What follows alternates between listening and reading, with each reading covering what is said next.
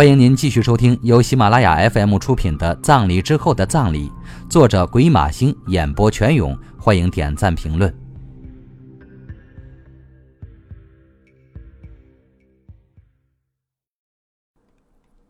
第三十一集，一起出发。莫兰是下午两点左右到达白小梅家的，如他所料，郑兵已经先他一步赶到那里了。院门没关，他径直走了进去，看见两人在说话。白小梅坐在八仙桌前，低着头打毛衣，连眼皮也不抬一下。郑兵则自顾自拿着本记事本，在那里一边问一边写。莫兰忽然记起来，郑兵应该认识白小梅，当年就是他接手的朱倩自杀案，他肯定也来调查过朱倩的家人。阿姨，一进门，莫兰就甜甜的叫了一声。白小梅抬起头，看到两手拎着礼物的莫兰，马上笑逐颜开，热情的迎了上来。你是昨天那个莫莫？白小梅记不起他的名字。我叫莫兰，阿姨。莫兰把两盒礼物放到八仙桌上，那是他请母亲委托信佛的朋友购买的龙岩寺点心。白小梅摸着礼物盒子，满脸笑容，假装客气的说道：“来就来，还带什么礼物？这是什么呀？盒子真好看，很贵吧？是龙岩寺的素月饼，还有一些素鸭、素肠、素火腿。我知道阿姨心善信佛，就托人买了点，也不知道阿姨爱不爱吃。”莫兰笑眯眯的说：“哎呀，哎呀，你太客气了，姑娘。”白小梅高兴地拉着莫兰，让她在八仙桌前的硬方凳前坐下，随后就去忙活着给她倒水了。莫兰趁机跟郑兵对视了一眼，他看出郑兵很不友好，而且也看出白小梅没给锦花倒茶，显然有差别待遇，怪不得他板了一张晚娘脸呢。那没办法，我说我是来喝茶的。你昨天说。你是白丽莎的，白小梅端着茶来，坐到莫兰旁边，又转身去拿了个垫子给她，垫上垫上，这凳子凉。莫兰正嫌硬板凳坐着难受呢，赶忙把垫子垫上。您忘了，我昨天在电话里说的，我是白老师的学生，搞编剧的，前不久在跟白老师一起写书，我负责帮他整理资料，就是他告诉我您喜欢吃素斋的。莫兰笑嘻嘻地说着，瞟了郑冰一眼。他看出郑冰的眼睛里露出惊讶的神色。其实他当然不是从白丽莎的嘴里知道这些的，他是从白丽莎的文章里看出这点的。白丽莎曾经在文章中写道：“我一个妈妈美丽动人，喜欢演戏；我另一个妈妈善良淳朴，喜欢吃斋念佛。”莫兰认为，白丽莎的文章出自女儿朱倩之手。你是跟他一起写书的，白小梅客气的答应着，眼睛一直盯着龙华寺的素斋看。白老师的事，我现在想想都难过。莫兰惋惜的说：“真不明白他怎么会这么想不开。我觉得他看上去一直都非常乐观的。唉，人要是生了病，都这样。”白小梅叹了口气。他心事太多，虽然吃得好、穿得好，可是身体不如我。我每天吃青菜、念佛，反而什么事都没有。是啊，白老师就是心事太重。莫兰点头同意，他觉得是时候切入正题了。其实我这次来，一是为了看看阿姨，二是白老师去世前委托我把书写完，他想让我来拿一些他女儿的东西。白小梅一怔，皱起眉头看了一眼郑兵。莫兰瞥了一眼郑兵，他很高兴，看见郑兵并没有插嘴的意思。适时保持沉默也是聪明人的表现。莫兰知道，郑兵现在想做的是“螳螂捕蝉，黄雀在后”里面的黄雀。莫兰可以肯定，郑兵刚刚的盘问一定没问出什么来，所以他现在想看看莫兰能有什么收获。莫兰心里觉得有趣，一旦进入工作状态，郑冰就变得理智聪明，并且有涵养起来。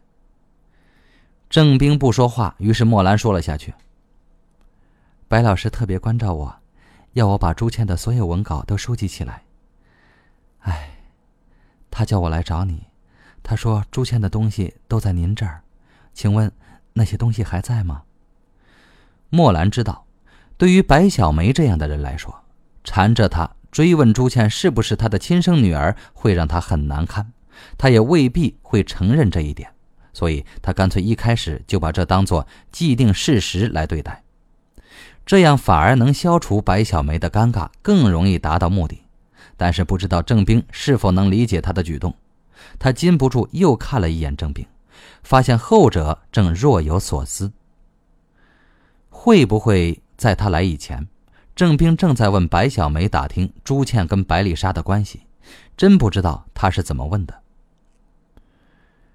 白小梅看着莫兰，脸上露出举棋不定的神情。莫兰马上换了个话题，热情地说：“忘了跟您说了，阿姨，这素月饼是今天上午刚做的，非常新鲜，你一定要趁早吃啊！龙华寺的素月饼非常有名。”白小梅听到这句话，马上又露出了笑容。他拍拍礼物盒说：“谢谢你，你想的真周到。”随后，他站起身，向后面的屋子走去。我去找找你要的东西。上次丽莎看好了，也不知道放到哪里去了。看来素斋的威力真不小。莫兰想。要不要帮忙？东西多吗？莫兰在他身后喊道。白小梅好像没有听见，听他的脚步声，似乎已经上楼去了。你什么时候到的？莫兰回头低声问郑冰。比你早一点你果然很会撒谎。郑冰恶狠狠地说：“嘘，我是为了拿到重要证据。如果你想弄清楚你哥的那件事，就继续装作不认识我。我本来就不认识你这个骗子。”你不是不想看见我吗？干嘛不走？你以为我会让你们单独交谈吗？郑冰冷笑。这时候，细碎的脚步由远至近，两人马上不作声了。不一会儿，白小梅就又出现在他们面前，手里多了一个塑料袋。只有这些了。白小梅用手抹了一下鼻子。莫兰扫了一眼塑料袋里的东西，有文稿，也有书信。白老师是不是在去世前来过这里？他把白小梅拉到屋子的角落，悄声问道。他用眼角扫到郑冰正在使劲拉长耳朵，想听清他们的谈话。可惜白小梅的嗓门大，想不让郑冰听到也不可能。是啊，他是去世前一个星期来的，他每隔一段时间都来看看我。白小梅带着惋惜的神情答道。那他有没有看过这里面的东西？莫兰问完，又解释了一句：“他叫我整理他看过的东西。他看过的，他都看过。这次回来，他全看过了。以前没看过吗？”莫兰马上听出了一个小细节：这些信以前放在楼顶的房间里，这段日子整理才发现，丽莎当个宝一样。白小梅指了指那些信，看来这些信是关键。好的，谢谢。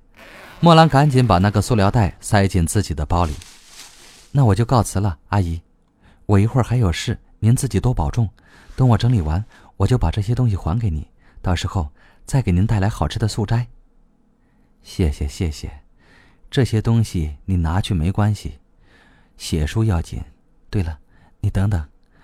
白小梅转身走到院子里，不一会儿，他就拎着一袋青菜进来，把这带上，这是我自己家田里种的，今天早上刚摘下来。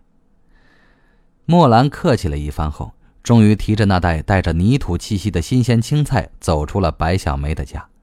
他这时深深感受到了白丽莎文章中的一句话。我在家能吃到新鲜的蔬菜，那是我妈妈从田里刚刚摘上来的，吃在嘴里有股清香和甜味儿。在这句话后面，白丽莎补充道：“几天前，我还觉得自己像新摘的蔬菜那样甜美新鲜，但现在却觉得已经是秋风里的落叶了。这大概就是意外遭受性侵犯的少女的心情吧。他一边走一边想着昨天晚上陪他到凌晨的白丽莎的言情小说，不禁暗暗为朱倩的命运感到惋惜。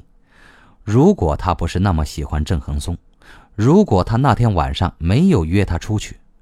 如果他不等他，如果他不走那条路，也许一切都不会发生。毕竟，失恋对一个年轻女孩来说还是容易接受的打击，因为年轻就有机会。您正在收听的是由喜马拉雅 FM 出品的《葬礼之后的葬礼》，作者鬼马星，演播全勇。他正想心事，后背被人拍了一下。回头一看，原来是郑兵追上了他，把塑料袋里的东西拿出来。郑兵命令道：“凭什么？那是我弄到的，谁叫你自己单独行动的？”莫兰不理他，只管自己走。郑兵加快脚步走到他前面，挡住了他的去路。“你没资格霸占这资料，你又不是警察，我完全可以回头去告诉那女人你是骗她的，你根本不是什么白丽莎的。”我说我是白丽莎的什么了？我只说跟他一起写书罢了。也许我真的想写本书呢。白丽莎的艳丽人生、强奸、谋杀、爱情，料都齐了。我真的很想写。莫兰白了他一眼，问道：“你是怎么来的？开车来的吗？这么远的路，难道我乘公共汽车来？”郑兵不客气地说：“少废话，把资料拿出来。你不是警察，我提醒你。”果然如此，自己会开车，上次还硬要挤上高静的车，不要脸，就是想跟他套近乎。莫兰心里骂道：“我男朋友是警察，你别忘了。”莫兰故意大声说。郑兵生气的一把抢过他的包，却惊讶的发现莫兰的包竟然有把锁。以为抢到我的包就行了吗？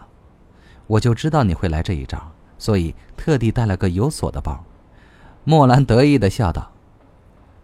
两人僵持了一会儿，郑兵终于把包还给了他，并稍稍缓和了口气，问道：“好吧，怎么样，你才能把资料给我？”莫兰回头看了郑兵一眼：“好吧，你既然恢复理智，我也让一步。你送我回家，我就给你看资料，如何？”“哼，想得倒美！你自己怎么来就怎么回去。”好吧，那你也别想看我拿到的资料。莫兰推开他，径直向前走去。十分钟后，莫兰坐上了郑冰的桑塔纳。你刚刚在问白小梅什么？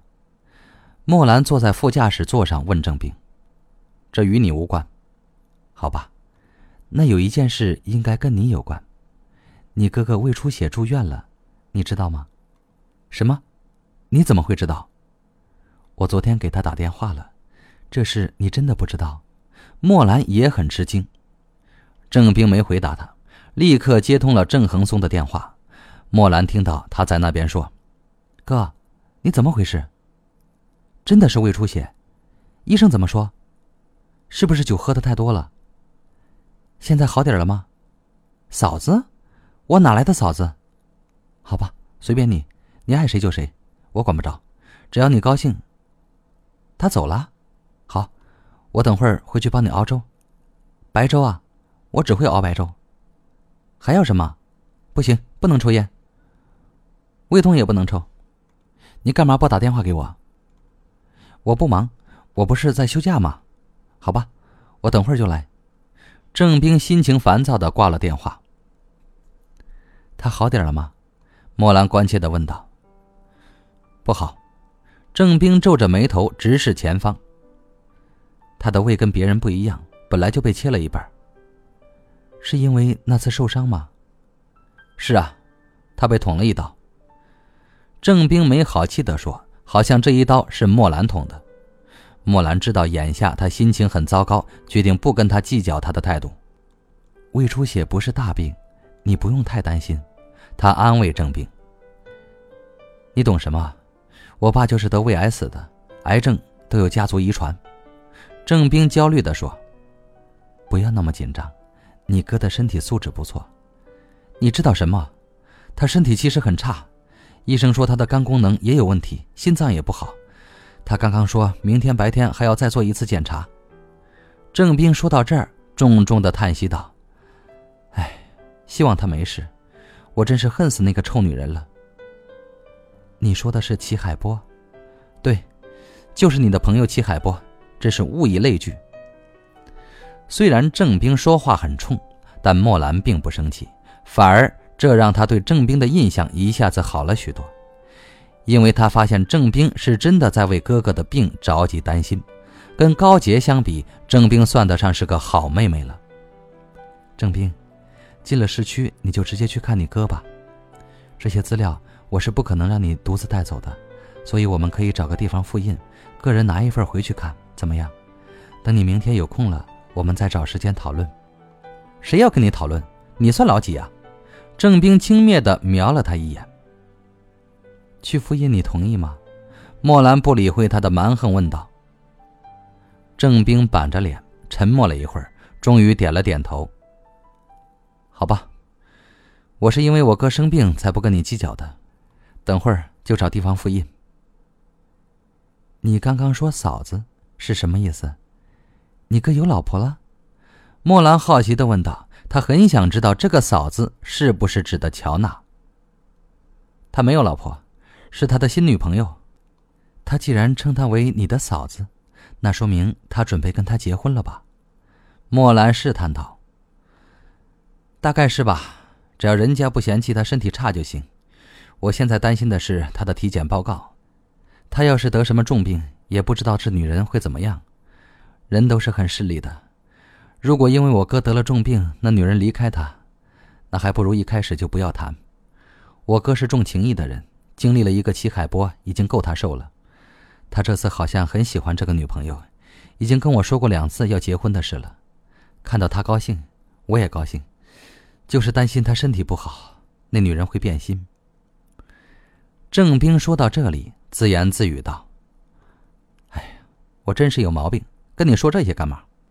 因为你已经开始跟我熟了，而且你现在很着急，非常想倾诉。”莫兰心里暗暗回答道。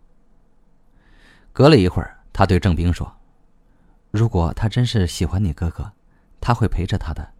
我相信你哥哥的眼光不会永远那么差。”见郑冰不搭腔，莫兰继续说。胃出血的人可以吃米饭和藕粉，不能吃太热的东西。如果你带粥给他，记得等温了以后才能给他吃。郑兵没有说话，只是回头看了他一眼。莫兰回到家后才发现手机没有带出门，打开一看，高静已经给他打了三个电话，时间都是半个小时前。他连忙打了个回电给他：“你什么事啊？我刚刚手机没带。”他看了看墙上的钟，跑了一趟郊区，已经快下午四点半了。爸妈还没有回家，乔娜也没回来，不知道他跟郑恒松怎么样了，豆腐吃了没有，也不知道郑恒松的身体状况究竟如何。被郑兵刚刚这一说，他倒担心起来。这事千万不能跟妈说，否则他肯定会坚决反对。他拿着电话，脑子里在开小差，听到高静在电话那头兴高采烈地说。我就是想告诉你，我刚刚已经搬好家了，我一个人搬的。搬完家觉得心里很轻松，心情也好，所以给您打电话了。今天晚上我就住过来。他好像已经忘记中午遭受的挫折了。你不是去见沈世强了吗？他说临时有事，把时间延晚了，所以我就抽空把家搬了。现在我正在去他那里的路上。你都带了些什么过来？莫兰觉得他搬家可真容易，像个流浪汉，想什么时候搬就什么时候搬。没什么东西可拿，就是一些衣服和杂物。我今天还买了两瓶啤酒，你晚上来跟我一起庆祝搬家吧。我买蔬菜回来，我们顺便再聊聊案子。我刚刚又有了一个新的想法。好吧，他的兴致也被他提了起来。你刚刚去哪儿了？你的电话老是没人接，我担心了半天。我去见白小梅了，原来白丽莎在死之前曾经去过他那里，还曾经看过朱倩留下来的文稿，我已经向他要来了。是吗？那晚上带来给我看看，说不定很重要。高静，你知道吗？今天白小梅还送了新鲜的青菜给我呢，我晚上烧一盘给你带来，怎么样？莫兰想到那几颗从田里新摘上来的青菜，就流口水。好，最好再带两根大骨头来啊！高静笑着说。挂上电话后，莫兰心情愉快。虽然他的新居也很破，而且还是租的房子，但是想到从今以后他可以离开那个煤窝，开始新生活，他就从心底里为他感到高兴。看他心情那么好。他知道，他一定也是这么想的。他一定也很想摆脱过去的阴影。他决定趁父母还没回家，先去高静的新居看看，顺便帮他整理一下房间，再买上两只鲜花插上。乔迁之喜就要添点喜气。主意打定后，他便兴高采烈地出发了。